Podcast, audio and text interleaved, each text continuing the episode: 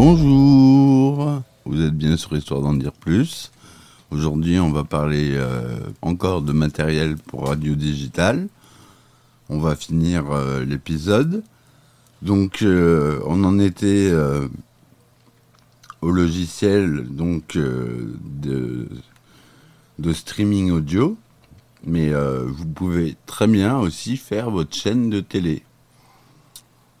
Et pour ça, il vous faut pas beaucoup plus de matériel. Vous avez déjà le micro, la table de mixage.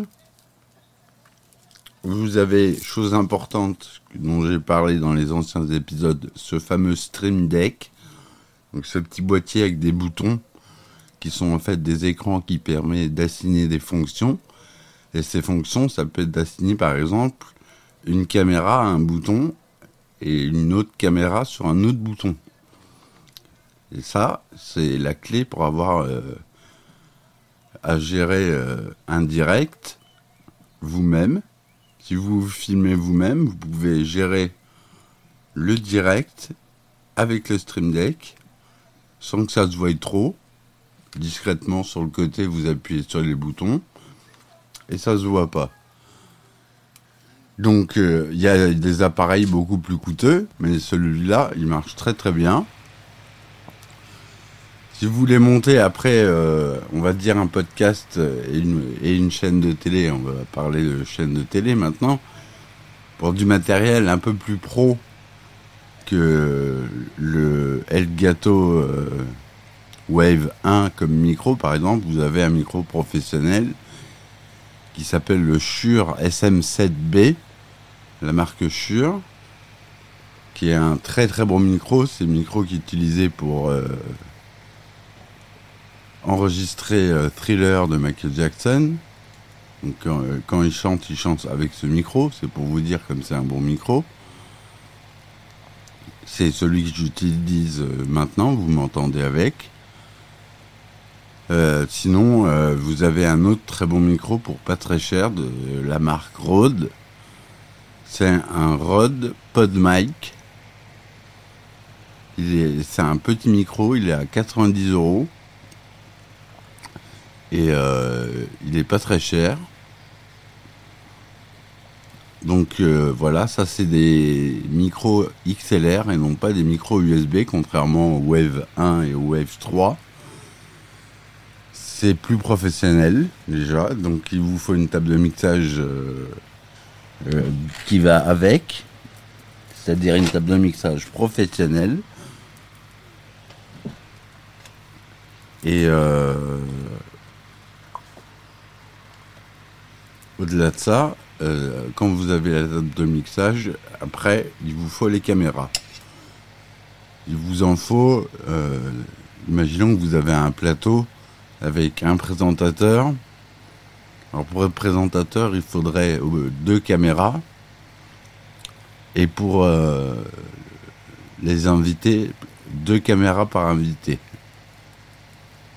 Une ou deux. On peut en mettre qu'une. Mais au moins le présentateur, lui, lui en faut deux. C'est important. Donc à la rigueur, vous pouvez jouer avec trois caméras. Voici ce que j'ai. J'ai deux webcams et euh, un réflexe, un, appareil photo numérique euh, plein format qui, qui filme. Et c'est lui qui a la meilleure qualité vidéo. Euh, mes webcams, c'est des. alors la première, c'est la Logitech StreamCam, qui a une super image quand elle est bien configurée, parce qu'elle est par défaut, elle est mal configurée. En mode automatique, elle se configure assez mal. Faut le faire manuellement. Et sinon, j'ai la Elgato Facecam qui est une bonne caméra aussi, qui tourne à 60 images par seconde, qui est pour moi euh, un petit peu moins bien que la StreamCam. Pourtant, elle est moins chère. La StreamCam est moins chère. Et après, euh, vous avez euh, le Reflex, lui, qui est beaucoup, beaucoup plus cher. Là. Mais vous pouvez acheter en réflexe. Vous avez les hybrides qui sont très bien notamment euh, les hybrides Sony qui sont nickel. Moi j'ai un Canon, un, réflexe Canon, mais avec un hybride Sony type ZVE10, type euh, Alpha 7R, mais après là, c'est plus le même prix. Mais ZVE10, il est à 600 euros, je crois. Là, vous avez une caméra de qualité euh, incroyable qui filme en 4K euh, en 60 images par seconde. Et vous avez une qualité d'image assez incroyable. Donc voilà. Et si vous avez ça, vous installez ça sur votre plateau vous calez bien les cadrages, vous mettez ça sur pied ou euh, accroché comme vous voulez. Et euh, vous reliez tout ça à votre Stream Deck, enfin à votre ordinateur qui lui sera relié au Stream Deck.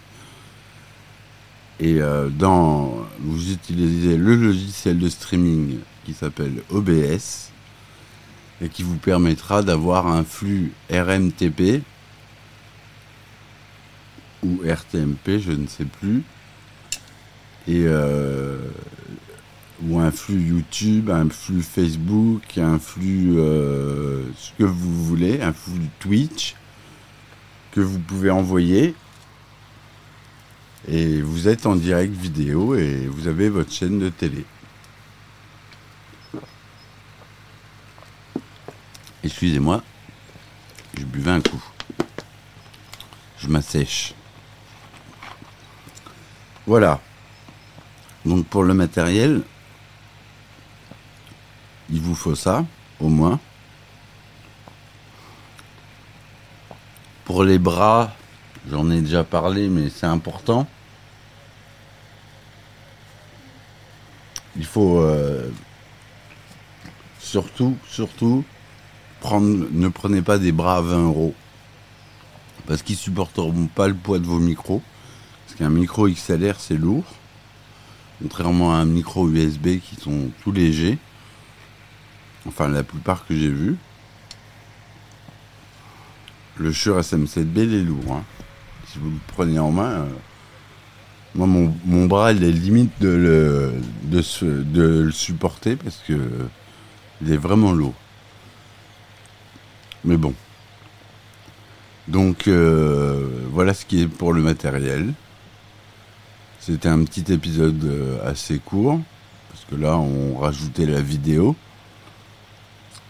Je vous ferai un tutoriel dans euh, OBS. Donc OBS, c'est euh, le logiciel de streaming. On peut mettre des transitions entre les entre les images, par exemple, faut faire un fondu enchaîné entre les différentes caméras.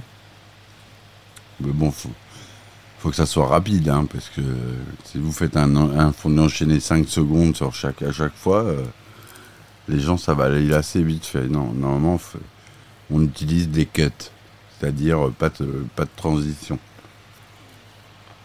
Ce qu'on appelle un cut. Voilà. Bon, bah, c'était un épisode assez court. J'espère qu'il vous aura plu quand même. Je vous dis à la prochaine et euh, bonne radio. Ciao, ciao